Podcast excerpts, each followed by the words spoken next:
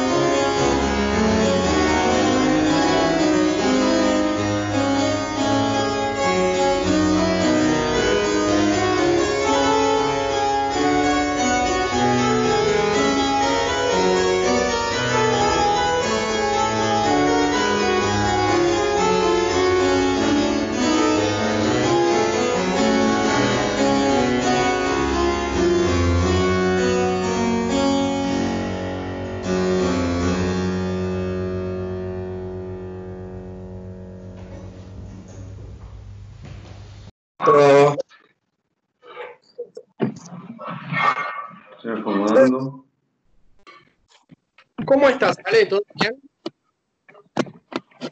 Bien, todo bien, che. Tanto tiempo. La verdad, esta cuarentena nos tiene alejados. Tanto Sí, tiempo. ¿Te estuviste viendo con alguien? Eh, no, viste, estuve así charlando, así tipo videollamada como acá. Pero El nada más. El contacto cibernético. Sí, viste, es como. Eh, Es medio, o sea, está bueno porque es una buena opción, pero a la vez es, eh, es algo que, que no hay manera de que, de que se reemplace a lo, a, a lo real. Claro, y sí. Y sí, sí. Che, ¿Sabés que no te veo? ¿Cómo? Que no te veo. Mm. Ahora sí. ¿Y ahora me ves? Sí, ahora sí. Excelente. Eh, ¿Estuviste mm, componiendo algo últimamente? Sí, sabes que sí, estuve haciendo algo de, de piano y flauta. Yo, yo siempre compongo, sí, de flauta, ojo, de flauta dulce. Mira, ¿vas a hacer la jura a la bandera? No, lo que pasa es que yo tengo mucha música del barroco y en la música del barroco la flauta dulce es mucho más común que en la música clásica o más moderna. Y de hecho se usan flautas más graves, más agudas. Eh, la que conocemos en el colegio es una sola que es la más aguda y que es la que más te, te- te- te tiene el sonido ahí que bueno, viste, es un poco agudo. ¿Y qué es eh, lo que te atrae a vos al barroco y no a otro género? Yo creo que es la energía. Tiene una energía como de muy sentimental, muy expresiva, pero a la vez tiene algo, eh, tiene algo como de matemática, algo de ingeniería en la construcción de la música. Tiene como si fuera el balance entre lo intelectual y lo emocional. Tiene algo de eso que, que a mí me gusta mucho. Está, eh, re interesante eso, como que mm, refleja un poco el, el- el espíritu de la época, ¿no? Que era una mezcla esto entre todo lo, emocional y a, la vez la época, no sé si es la renacentista, pero todo el, crecimiento este de, la ciencia, la aparición de la ciencia en el hombre. Sí, claro, de hecho, ponerle vos, eh, agarrás eh, una obra, por ejemplo, quiero componer una fuga o un contrapunto de tal manera y está todo, eh, es impresionante porque ves estructuras, formas que vos decís, parece que estamos hablando de un edificio. Poner una columna, poner la otra, poner la otra, que esto implica lo otro. Y claro, cuando vos lo escuchás, de hecho me pasaba cuando yo recién empezaba y escuchaba, es como que esa estructura está subliminalmente. Pero cuando la vas a analizar, ves que el análisis es más estructura de lo que parece y no se choca con lo emocional para nada, contribuye un montón. Era, eh, digamos, como esa, el estadio de la ciencia y el arte antes de su, de su separación, ¿no? Hoy en día vemos, vemos la matemática y el arte como cosas súper distintas, pero en esa época eh, digamos, el científico dibujaba o era músico y el músico a la vez eh, participaba, no sé, de la arquitectura. Eh, era como esa conjunción, algo virgen que todavía no, no se dividió. Incluso dentro de los mismos músicos pasaba que hoy en día el que, se, el que se dedica a tocar toca, el que compone compone, el que hace más performance, hace eso, pero en ese momento un músico, el cargo más alto, por ejemplo en el barroco, para dirigir una capilla, un grupo de músicos donde ya que componer y tocar para los reyes, etcétera, etcétera, la iglesia, el cargo más alto era el compositor. Era una persona que podía componer y en general todos los músicos componían, improvisaban, tocaban dos tres instrumentos, también cantaban. Incluso en la música eh, había una visión global de que el músico para formarse bien tiene que poder cantar, componer, improvisar, hacer varias cosas. Obvio que de repente una persona era más propensa a hacer algo mucho mejor que otras cosas, por supuesto. Pero era la formación, la formación típica, es como si hacemos esa comparación con el baile que nosotros hacemos, en un punto una persona de, que baila puede hacer social, puede dar clases si quiere, puede hacer coreo, era como esa comparación de una persona que puede hacer varias cosas y que estaba bien visto que haga varias cosas también. Claro, eh, una perspectiva más global y no tan especializada. Yo, por lo menos que, que conozco de la rama de la biología, la biología es una ciencia eh, que, bueno, como todas las ciencias, tiene unos muy pocos cientos de años, porque te diría que o, menos de 200, porque antes todo el mundo era naturalista, digamos, no existía el biólogo, no existía, digamos, como ahora están famosos los epidemiólogos, los micólogos, los ornitólogos. Uno era naturalista y estudiaba la naturaleza. Eh, no estaba esta, esta profundidad, esta especificidad. Eh, así que vos me decís que en el barroco o en esa época, digamos, el, objetivo a llegar era ser compositor. ¿Vos cómo te sentís eh, hoy en día? ¿Más cerca de la composición, más cerca de la performance? No, yo me, yo trato de, de hecho me pasa, y hasta el día de hoy me pasa, que quiero ser un poco, un poco ese artista global. Ese es mi objetivo mi objetivo. No solamente por una cuestión ideológica, sino porque siempre sentí que estaba todo conectado. Desde el principio. Yo desde que empecé a estudiar empecé a componer. Porque me parecía algo, algo más de, lo mismo, digamos. No lo veía como una cosa, una cosa así. En cuanto a, la pregunta específica, sí, me gustaría tocar y más componer. Pero bueno, eh, en un punto, ¿hasta qué, ¿hasta qué punto está todo separado? Más en nuestra época, en donde si vos querés hacer un video, ¿qué tenés que hacer? Una especie de performance, arreglar las luces, donde me paro, donde me siento. Si sos autogestionado más, haces tus shows, haces tus flyers, entonces termina siendo un poco en la actualidad, un poco lo que era antes, un poco la, unión de las partes. Totalmente. La, mm, el unipersonal, digamos. Eh, en eso te reentiendo, porque uno termina cuando, por lo menos yo lo veo desde el lado del trabajo del baile, es cierto que tenés que preparar tus propias clases, tenés que formar tus coreografías, eh, con el celular ahora haces la publicidad, haces el marketing, haces el flyer, eh, o sea, todo lo, lo, gestiona uno. Eh, igual, yo por suerte, o no, no sé, tengo esta medio obsesión de, no es delegar, pero necesito el feedback del otro y, ah, por ejemplo, si, quiero, hacer un flyer, le pido, bueno, ¿me ayudas? A, alguna amiga diseñadora le digo, ¿me ayudas con esto? Si quiero hacer la campaña publicitaria, tengo alguna amiga que estudia marketing, me ayuda con eso. Si quiero hacer alguna coreografía, le pido eh, a alguien que sepa. Como que necesito, si bien lo, lo uno todo, termino uniéndolo todo y, es, mi, es mío, eh, voy un poco agarrando de todos mis, mis contactos. Eso, eso, fue lo, eso fue lo que me quedó de la secundaria.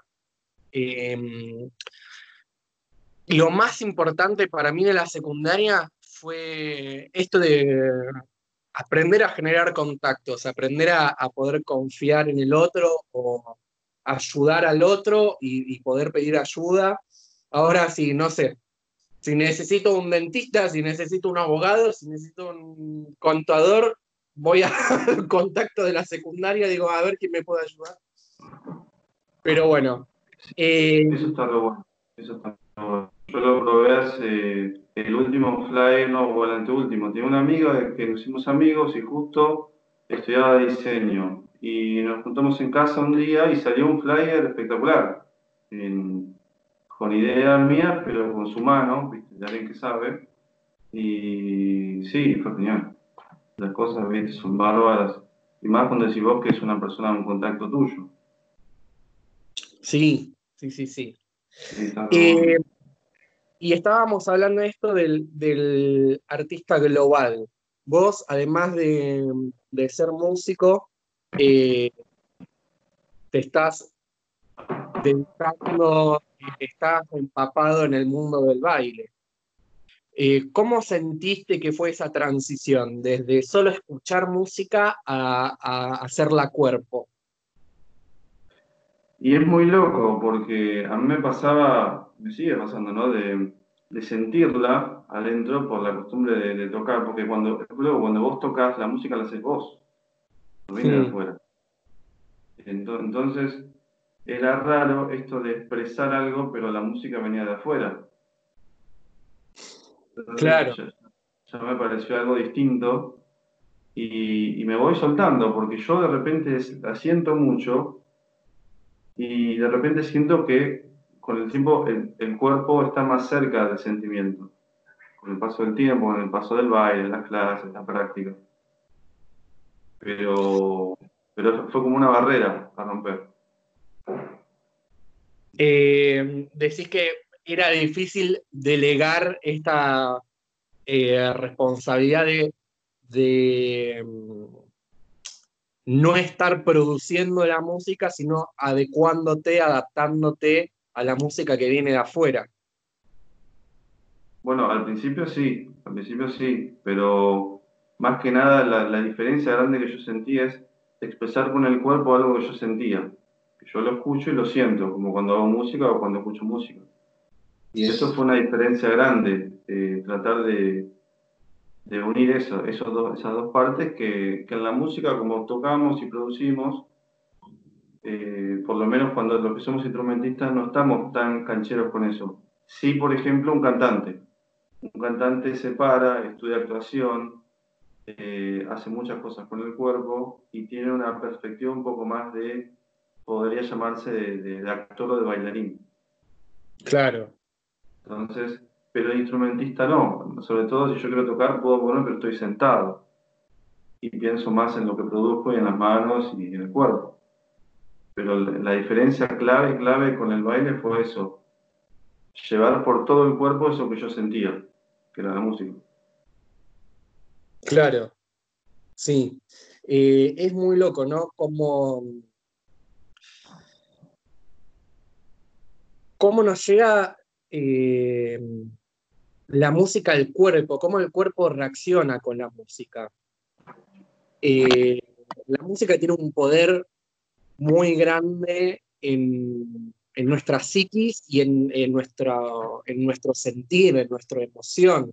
Uno puede estar escuchando, qué sé yo, yo soy el peor para hacer las playlists de Spotify. O sea, literalmente es todo.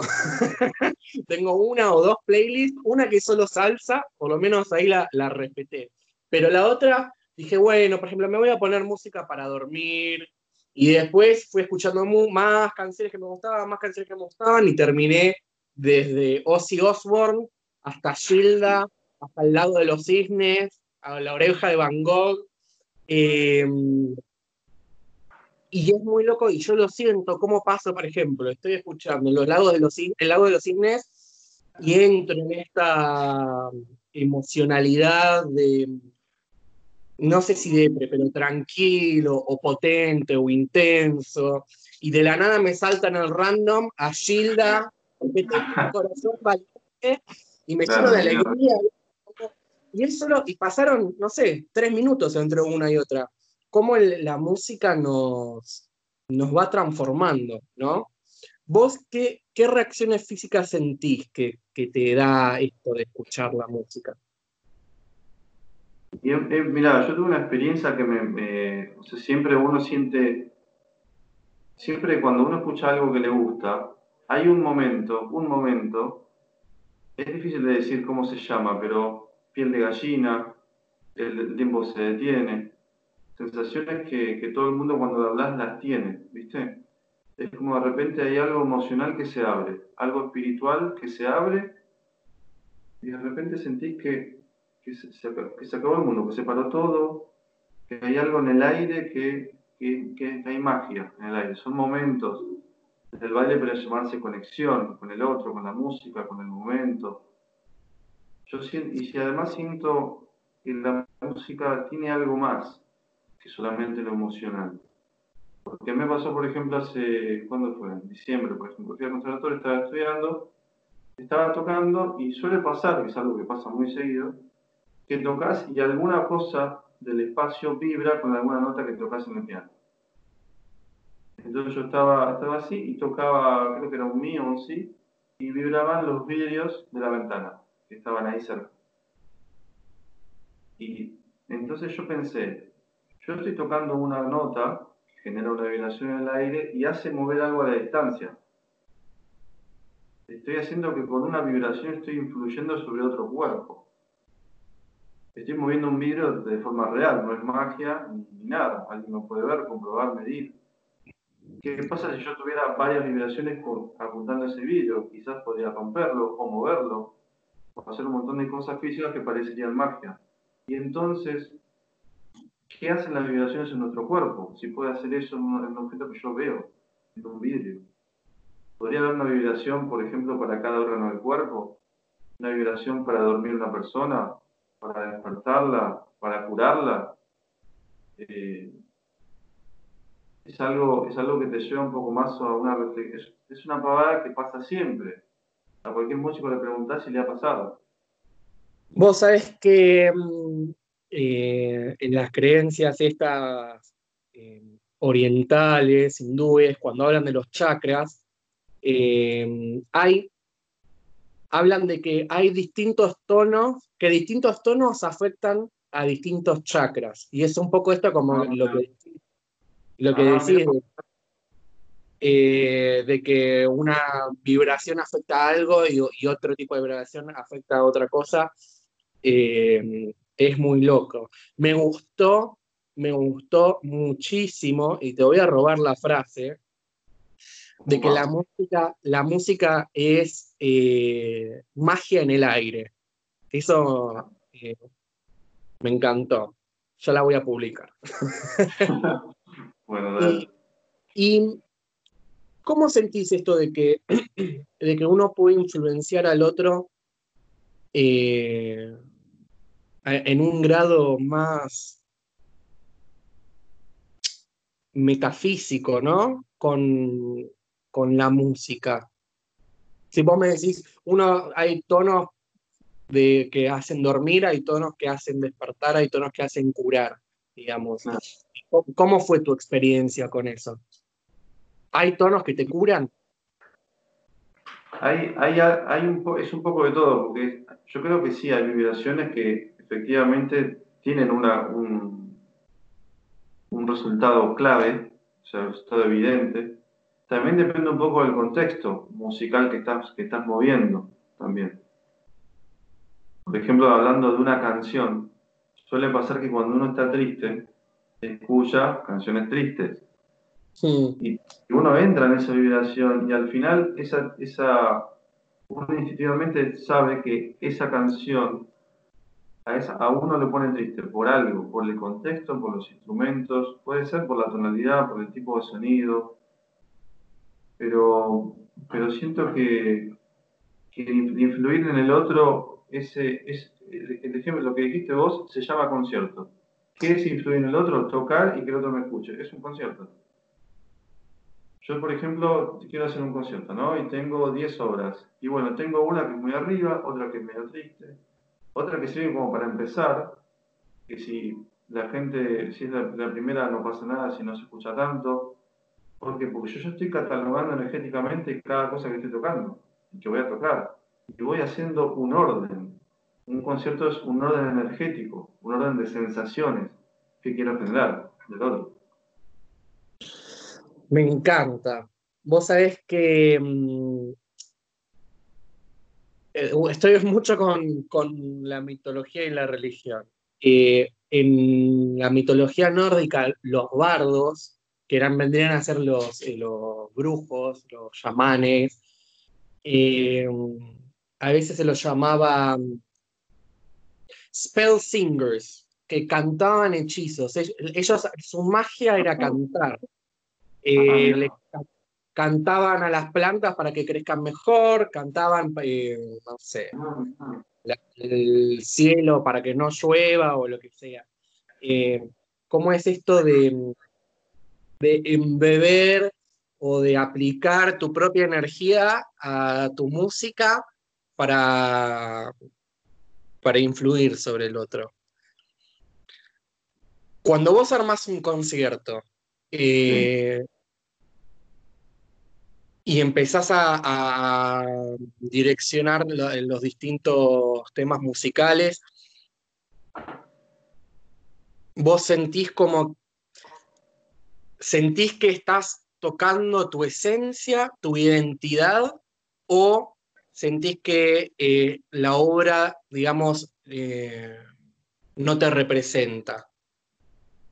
Por, yo, por ejemplo, yo lo veo con, el baile eh, o con actuación o lo que sea, artes ¿viste? escénicas, muchas veces vos no estás representando, o sea, si bien querés expresar tus sentimientos, estás representando un personaje que muchas veces no sos vos. En cambio, vos cuando estás tocando música, ¿te sentís representado? Sí, sí, la verdad que sí, yo siento que, que hay algo que te toca. Yo creo que hay dos, hay dos cosas que, funcionan juntas. Eh, la obra en sí tiene una, una, capacidad energética, un sello. Una canción o lo que vos toques tiene algo de por sí. Y lo que sucede es que pasa por uno. Y el resultado es esa energía pasada por la energía de uno, son dos cosas que se combinan. Hablando sobre todo de una obra que, que por ejemplo, de Cooperán de Bach, de Beethoven. Suele pasar que escuchás eh, esa obra tocada por varias personas y es distinta. Ahora, esas dos energías se combinan, la de la obra y la tuya, cuando la obra la escribiste vos. Claro, Sí, eso sí, seguro. Entonces tiene un plus más. Pero aunque yo toque obras que no han escrito, yo, sí siento que me representa. Siento que hay algo de mí que lo toca y que por eso las estudio, las toco y las quiero mostrar. Entonces, si, sentís que te representa, eh, tiene que haber algo, digamos, eh, arquetípico o a nivel de, un inconsciente colectivo en, la música. Como que, por ejemplo, le puedes decir a un actor, no sé, él eh, está haciendo un personaje que puede ser absolutamente nada que ver que, no se siente representado con, con él mismo. Pero si decís que la música nos representa en cierta medida a todos, eh, tiene que haber algo común al ser humano en la música. Sí, sí, yo creo que sí. De hecho, el ser humano, uno, uno, uno porque habla de lo que es instrumentos, pero eh, el ser humano, si vos decís, yo quiero hacer música, podés hacer con las palmas, con las manos, cantar, y la música la haces vos con tu cuerpo desde, desde adentro, directamente. El instrumento es como una herramienta. Y a lo mejor por eso eh, se liga tanto la música con, la espiritualidad, porque es algo que nos llega, nos llega a todos. Eh, no, no, podés estar ajeno a a lo que estás escuchando. Por ejemplo, en, las iglesias, los coros, el canto gregoriano, que se asocia tanto, eh, en realidad son, son rezos que vos los podés eh, recitar en prosa y son rezos, que ni siquiera riman o no, no, no necesariamente tienen esa musicalidad poética, pero eh, los hicieron cantos, los hicieron coros, justamente porque permite ser muchísimo más permeable en, la sociedad. Te llega muchísimo más si lo escuchás cantar a que si lo escuchás recitado. Sí, sí, además la música entra en las personas y atraviesa todas las barreras que tengan, todas. Eh, de la que quieras, de, de prejuicios, de ideas, de ideologías, incluso de religión te, llega y te toca la música. Entonces, hay algo muy movilizante ahí. que sí, es, algo espiritual, es como la puerta a lo espiritual. Toca ese punto. Em, bueno, justamente hace unos episodios atrás estábamos hablando con, con un director de teatro que él contaba que, bueno, de, todas las ramas artísticas, es la música la que la más masiva. O sea, si bien el baile puede ser masivo, el teatro puede ser masivo, el cine puede ser masivo, no hay nada que llegue tanto a la gente eh, desde un punto de vista hasta, digamos, comercial que, mm, que la música. bueno, mira, esta conversación la vamos a subir en Spotify, que es una aplicación para, entre otras cosas, escuchar música. Em, ¿Cómo ves la música barroca representada hoy en día? ¿Por, qué es importante estudiar el barroco hoy en 2020? Yo creo que tiene algo que es clave para este momento, y sobre todo para el momento que viene, que es la unión de todas las cosas tiene esa cosa de, tiene la estructura de acordes y armónicas de una canción, cualquiera puede ser un folclore, puede ser un tango, puede ser una bachata, una salsa, tiene toda esa misma estructura, entonces tiene algo de similitud. Suele pasar que cuando vos tocas algo en barroco y estás estudiando, y decís, sí, pero esto parece rock, sí, pero esto parece jazz, sí, pero esto parece... Es una época de la historia donde la tonalidad se desarrolló bastante y lo más posible, eh, bueno, dentro de su estética, por supuesto, y tiene mucho, mucho de, los mismos elementos técnicos de la música actual. Entonces, es, mucho, es muy más fácil que una persona que toca música popular, por ejemplo, vaya al barroco y, y encuentre como una riqueza enorme llena de colores, llena de cosas. En sí, el instrumento clave es como bastante antiguo, pero ahora es un poco más nuevo por la difusión que se le va dando. Bueno, y no tiene menor importancia su nombre, ¿no? Es la clave. Es la clave, sí. Es la, clave. Eh, me hiciste acordar esto al. Te lo traigo al baile mm. eh, con el ballet. Vos podés estar bailando hip hop, folclore, tango o bachata, eh, y si estás tomando una clase buena, vos todo pasa desde el ballet. O sea, vos decís, bueno, y ahora voy a una sexta, y ahora hago tandio, y ahora hago un ron de jam, y podés estar bailando hip hop, digamos. Eh, vendría a ser como estos, yo los llamo los, los building blocks, digamos, los bloques como de Lego, eh, que bueno, que se generaron ahí y con eso puedes formar o una casa o una pared o una parrilla, pero, pero el bloque fundamental, primigenio, es, eh, sale de ahí. Entonces vos decís que el barroco es la, mm, la cantera esta de recursos para cualquier tipo de, de obra musical. Y sí, sobre todo con la, sobre todo haciendo un paralelo con la música, la música actual más masiva tiene muchos elementos que funcionan muy bien. También el Renacimiento, porque tiene los modos que también los usan en reggaetones, qué sé yo, y, también aparecen. Pero creo que es una época de la historia que tiene mucho ese jugo. De hecho, por ejemplo, eh, hay versiones de, de Bach, hay discos que son, por ejemplo, Bach en Brasil. Entonces es todos músicos de bossa nova tocando Bach, con esa onda. Bach en Cuba, eh, es, nada, es un dato de color, pero bueno, un poco representa esto que, digo, la unión que está mucho más cerca que con otras épocas Tiene, tiene mm, esa característica de totipotencialidad, ¿no? Me contaste, me habías contado de, estos discos que, que la verdad son increíbles, que vos sentís como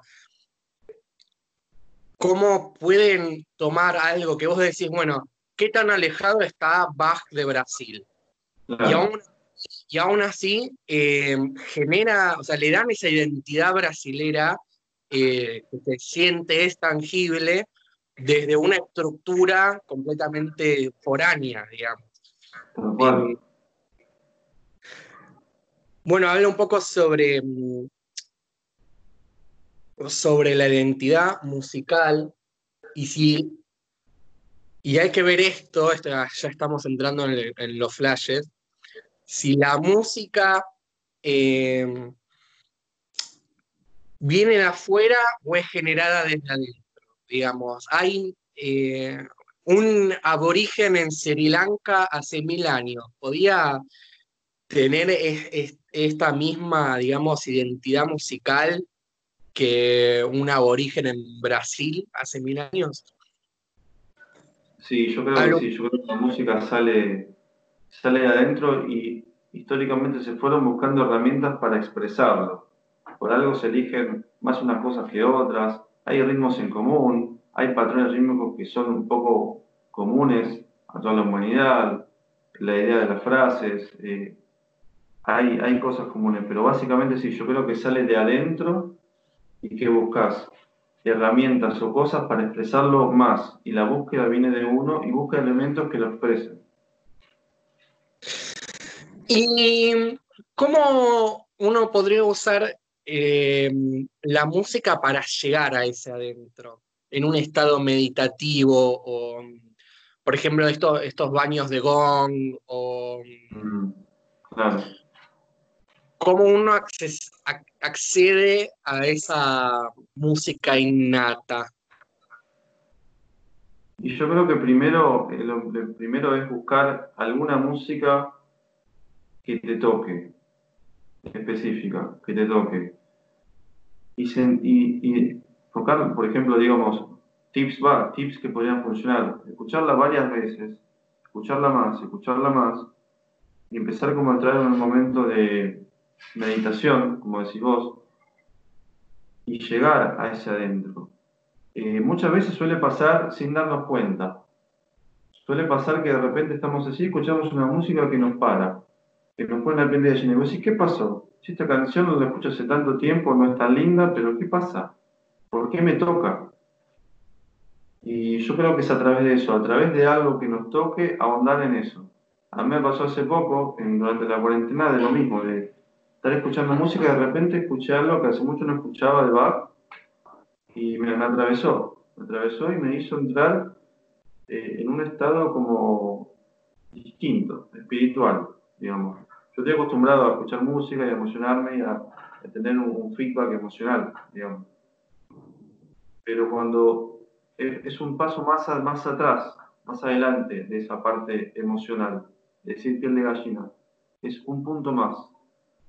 Y pasó, eh, pasó, y siempre puede pasar y quizás haya pasado otras veces y no, no me di cuenta. Pero creo que ese es el punto. Una música que te toque, que te llegue y, y eso, muchas veces pasa esto, el momento espiritual, cuando uno está buscando, no sé si te ha pasado de, por ejemplo, hoy quiero escuchar algo lindo, y empiezas a escuchar música, no, esta no es, no, esta canción tampoco, no, y ahí qué estás buscando, vos estás buscando algo, algo que toque ese punto.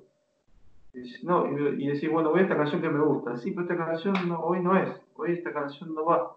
Me encanta. Y vos, vos la estás buscando. Bueno, enseguida ahí, cuando la encuentres, quedarte con eso. Que sea como un sello. Esa canción o música que, te, que haya tocado el punto que vos estabas buscando de antes. Claro, que muchísimas veces vos decís, eh, a mí me pasa todo el tiempo, esto de, estar escuchando, ir cambiando, ir cambiando, ir cambiando. Y de, y de ver canciones que a lo mejor ayer, digo, la escucho todo el día, hoy necesito escuchar otra cosa.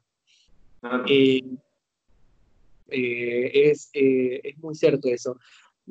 se me viene a la mente ahora, sabes que yo salía con un, estuve de novia con una chica que le encantaba, le encantaba, le encantaba Ed Sheeran. A mí nunca me gustó, no, estoy diciendo que es una mala artista, no es un género que, que yo escuche, pero cuando me separé de esa chica, eh, se ve que lo había asociado completamente y escuchaba eh, el tema en la radio y me recontra deprimía, ¿viste? Porque me acordaba eh, de la, de la separación. Y hubo mucho tiempo que yo necesitaba alejarme, no podía escuchar eso porque me tocaba de esa manera. ¿Hasta qué nivel, viste? Eh, eh, fuerte, ¿no? Nos, no... Tal cual. Sí. Además te, te, tocó más que si alguien te hubiera preguntado por esa chica. Che, ¿te acordás de esta chica? Que le gustaba de Sheeran y salíamos. Pero la canción te llegó más que la palabra de alguien, de repente. Totalmente, porque debe pasar eh, por otra estructura, ¿viste? La, eh, al ser algo, digamos, eh, no verbal, llega directo al emocional, como que no tiene ese filtro. Que me, me, le preguntabas así con palabras, yo digo, bueno, tengo 15 barreras entre tus palabras y hasta que me llegue a, lo emotivo. Pero acá es como, entra rapidísimo.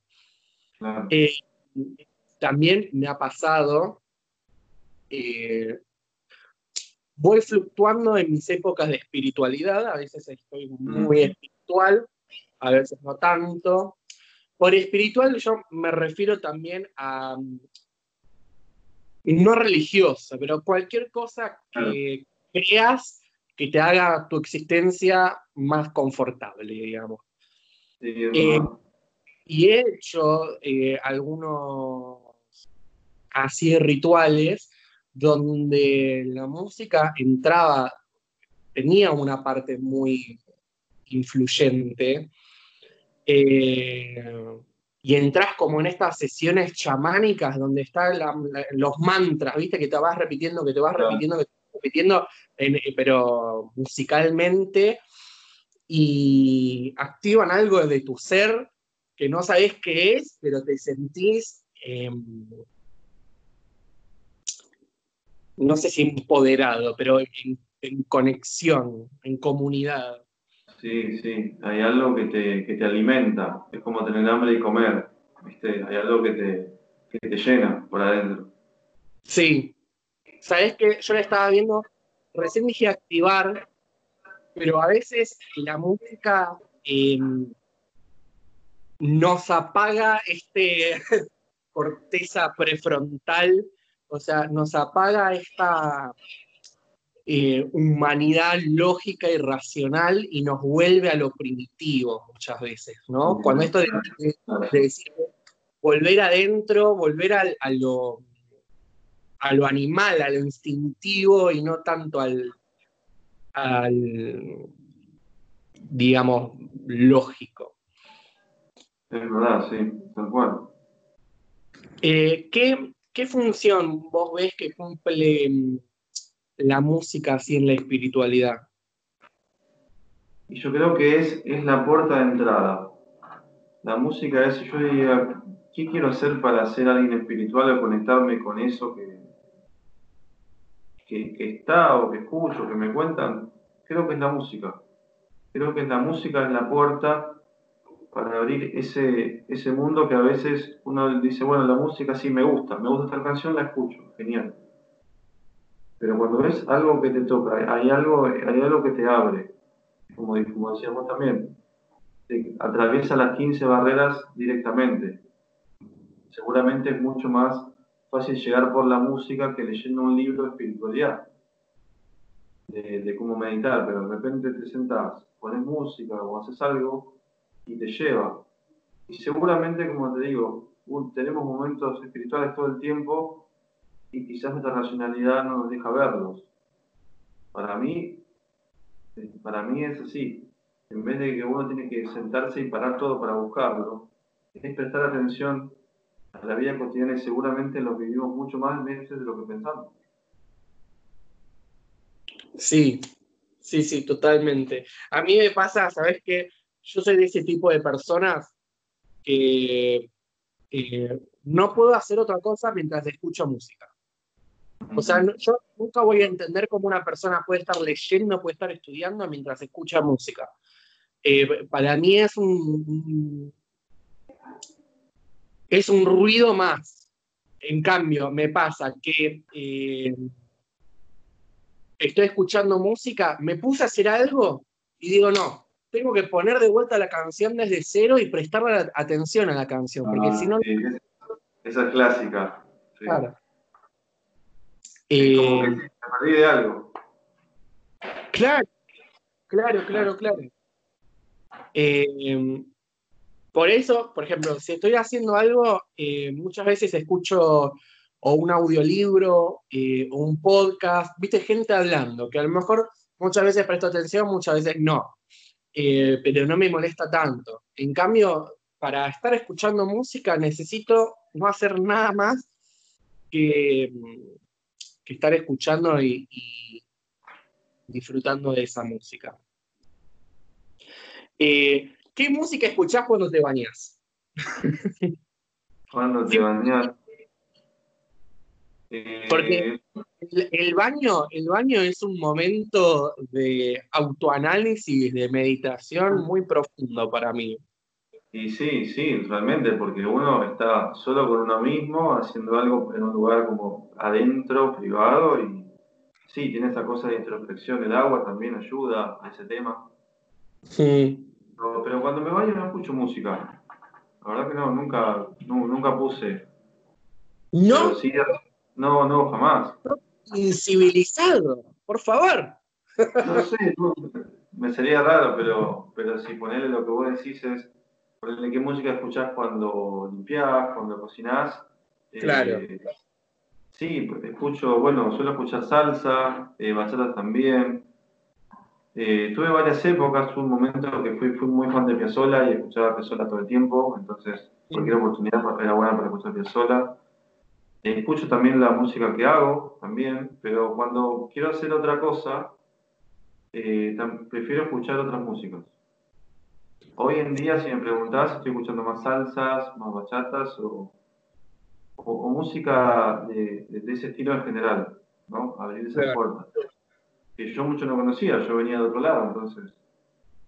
Claro.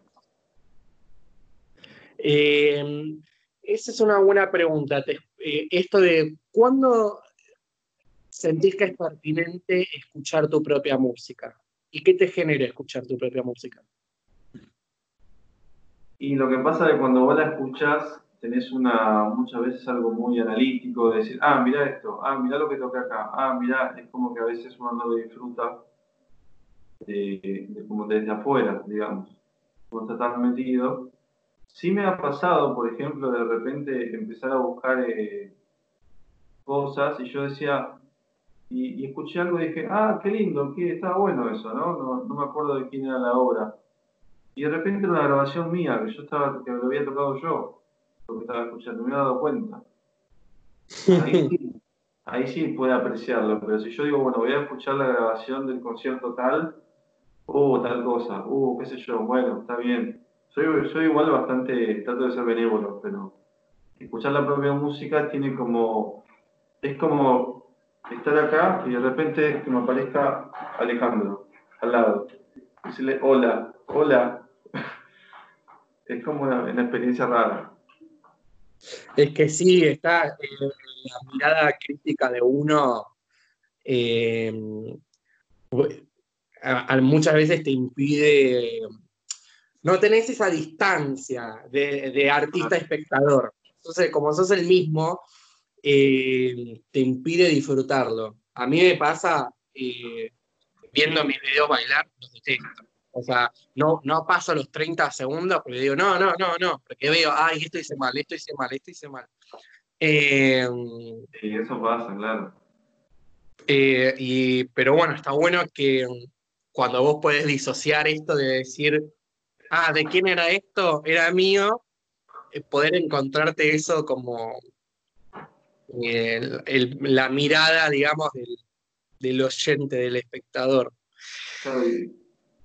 ¿Para quién escribís música vos? ¿Quién es tu audiencia? Y yo creo que la, que la audiencia es... Eh, yo creo que siempre eso, hay un otro. Siempre. Siempre hay un otro. Eh, si bien sale de uno y uno, y uno es fiel a lo que uno siente, siempre ahí está la mirada externa y uno también compone y escribe, o sea, lo, en componer en realidad es como plasmar energía que vos tenés, emociones, intenciones. Y vos querés que llegue al otro. Entonces, sabiendo que alguien lo va a escuchar y que esa persona no tuvo el proceso complejo y largo que vos tenés para escribirlo, tratás de escribirlo de tal manera que le llegue rápidamente lo que vos, querés, que, que vos sentís que el otro sienta que el otro sienta lo que yo siento. Hmm. Esto de, de, poder comunicar tu, emoción, no tu idea, de que sea, de que empatice con vos. Es como cuando estás comiendo algo rico, decís, voy a decirle a todo el mundo que venga acá porque esta comida es genial. Es, claro. es compartir algo con el otro. Y vos qué querés, que, lo, que el otro vaya y diga, sí, esa comida es genial, buenísimo, llamemos a todas las personas del planeta que vengan a comer acá. Que todos sientan esa felicidad que vos sentiste comiendo eso. Y esto es lo mismo. Es que el otro, el otro lo sienta. Y lo escribís de tal manera que para que alguien que lo escucha por primera vez le llegue. ¿Y cómo es la conexión cuando vos componés eh, para más de, un artista, para más de un músico? Eh, ¿Estás pensando en en un artista en particular? No, yo pienso en general en la... O sea, lo que pasa es, claro, yo compongo porque, por ejemplo, quiero escribir algo grupal para varios instrumentos. Entonces, eh, yo muchas veces pienso, digo, bueno, a ver qué quiero hacer. Quiero una obra de tal energía, con tal sensación, con tal movimiento. Entonces, claro, yo digo, bueno, voy a, buscar gente que conozco para poder llevarla a cabo. Entonces, claro, eh, un poco ya tengo asociado la energía que quiero a la persona que toca ese instrumento porque ya lo conozco, porque ya toqué con esa persona. Entonces hay como un equilibrio entre lo que yo quiero expresar y, esa persona que, puede dar con, con eso, qué puede hacer con eso y aprovecharlo, ¿no? Pero, pero, pero siempre parto de, de, la, de la música en sí. Yo creo que, por ejemplo, en el barroco era muy así. El concepto era escribir música para los instrumentos que tengo a disposición para tocar. Estamos hablando, por ejemplo, de alguien en una corte. Entonces le decían, bueno, escribite una obra para el fin de semana, para una tertulia. Ok. Claro, tenía tres flautas, dos violines, dos chelos, y para eso, en base a eso, lo que tenía, ponía en función la maquinaria para expresar algo. Hoy en día, eh, sobre todo en la música contemporánea, es al revés. Es decir, yo quiero escribir esto y después veo cómo lo llevo a cabo. Y muchas veces hay mucha distancia. Entonces escribís una obra para un montón de cosas que no la vas a conseguir nunca, instrumentos que no van a estar. Entonces me parece que hay que tener un balance. Yo trato de tener un balance. Eh, y no ver como restricción eh, que, que, tenga solamente una persona para tocar. Al contrario, es a partir de ese límite, digamos, sacar más.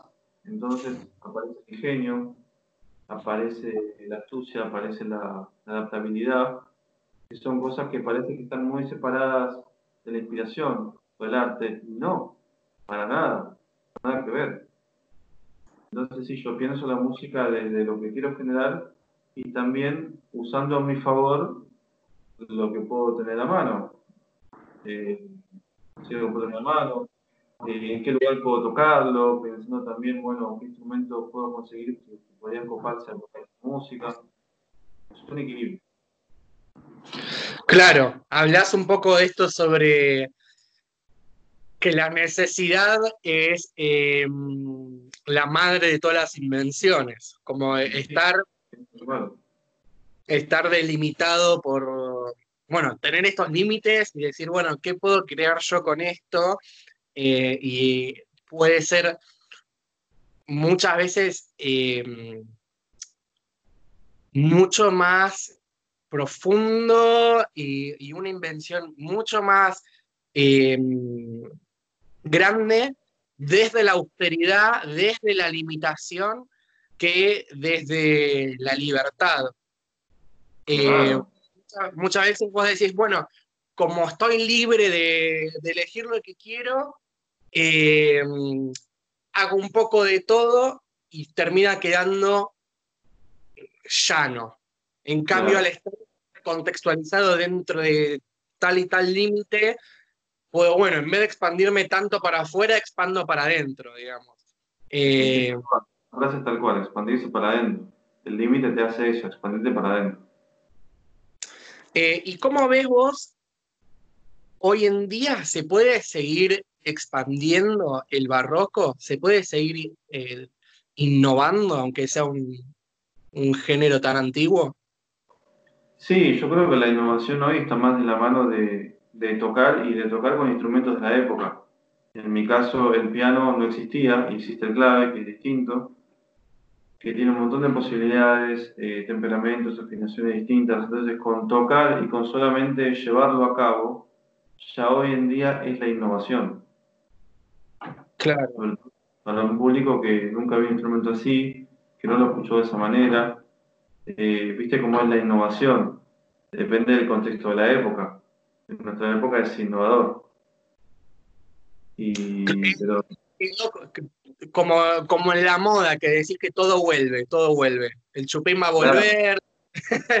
Em, esto de que es innovador tocar con, con instrumentos antiguos. Tal cual. Y más cuando vas a. Bueno, yo he tocado mucho en bares y restaurantes. Esa fue mi búsqueda, eh, artística, para mostrar todo esto a un público que nunca escuchó esta música en vivo y que no, y que no suele ir a un concierto. De repente, en el Corona hay entradas gratis y no va, van siempre más o menos los que se enteran, los alumnos, los que estudian.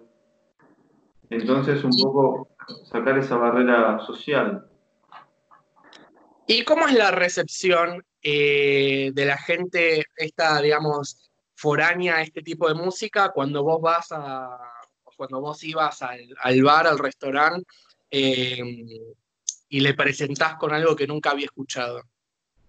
Está re bueno, está re bueno porque la gente no tiene, al no estar en el ambiente, no tiene prejuicios. Hmm. Entonces, vos tocas una obra diciendo de otra, una de otro periodo, otra qué sé yo, que sería un escándalo en un ambiente musical, pero ahí no, la gente te va a decir, la gente se transforma como, como en un niño que te dice, me gusta o no me gusta, es lindo, no, así y listo, digamos, no hay, no hay una barrera mental eh, social, es directamente recibir algo y decir, ah, bueno, sí, ah, eso me gustó más, bueno, tal cosa. La recepción es buena, es buena por lo novedoso, por lo emocional, porque habla, porque hablo con la gente, bueno, con mi grupo hablamos, les contamos, entonces eh, tratando de que sea una experiencia muy humana, ¿viste? Además musical, ¿no? Eh, totalmente, totalmente. Eh, me haces acordar, que, o sea, pensar que mm, exponer tu arte así al público en general es diametralmente opuesto a exponer tu arte a otros artistas. Eh, yo lo, veo con el baile que vos decís, bueno, estás bailando, digamos, para, para un público, estás haciendo un show, qué sé yo, y pues es, cierto, es binario, eso me gustó o no me gustó. Pero si me gustó es tipo, ah, me encantó. En cambio, cuando vas, bailás enfrente o, o haces una performance enfrente de otros artistas, te van a decir, ah, sí, pero mm, te fijaste en tal, y mm", como que estás siempre, digamos la crítica, los artistas somos bastante hincha pelota. Bueno, sí, uno, también tiene esa actitud a veces, pero... yo me incluyo. Pero creo que creo que igual, cuando uno lo trata de, yo con el tiempo trato de hacer es mostrar cada vez más lo, interior, tocar desde el corazón, digamos, lo más, cada vez más. Porque eso incluso rompe barreras de, es muy posible que se lo tocas a otro artista o a un colega y que incluso rompa esa barrera, porque cuando toca el corazón del otro, no hay nada más que decir, es muy difícil ahí empezar a decir, bueno, pero, ah, pero tal cosa, pero sí, pero si te emocionó, ¿qué haces? Ya está. Claro. Entonces hay que, y uno tampoco tiene que alimentar eso, es decir, ah, no toco para otros porque me van a decir tal cosa, no, al contrario, mostrar más, abrir más y no hay mucho más que, que decir. Y, con esa frase no hay mucho más que decir. Te digo, estamos llegando a la hora. Eh, y, vamos cerrando. Y obviamente cuando quieras volver a hablar de cualquier otro tema, me encantó esta analogía entre la música y la espiritualidad. Me gustaría seguir profundizándola. Eh, así que muchas gracias, Ale. No, a vos, eh, por convocarme y está bueno lo que estás haciendo, más en un momento de en un momento como este, ¿no? La reflexión y un poco el, lo espiritual y pensar un poco este, está bueno para, para solamente, sobre todo para empezar en el después, ¿no? Para no pensar solamente en esta, ah, estamos ahora haciendo esto. Sí, pero el después también es importante. Claro, claro. Bueno, muchas gracias, Ale. A vos, también, muchas gracias. Y esperemos vernos pronto. Un abrazo. No me cortes, no me cortes, no me cortes.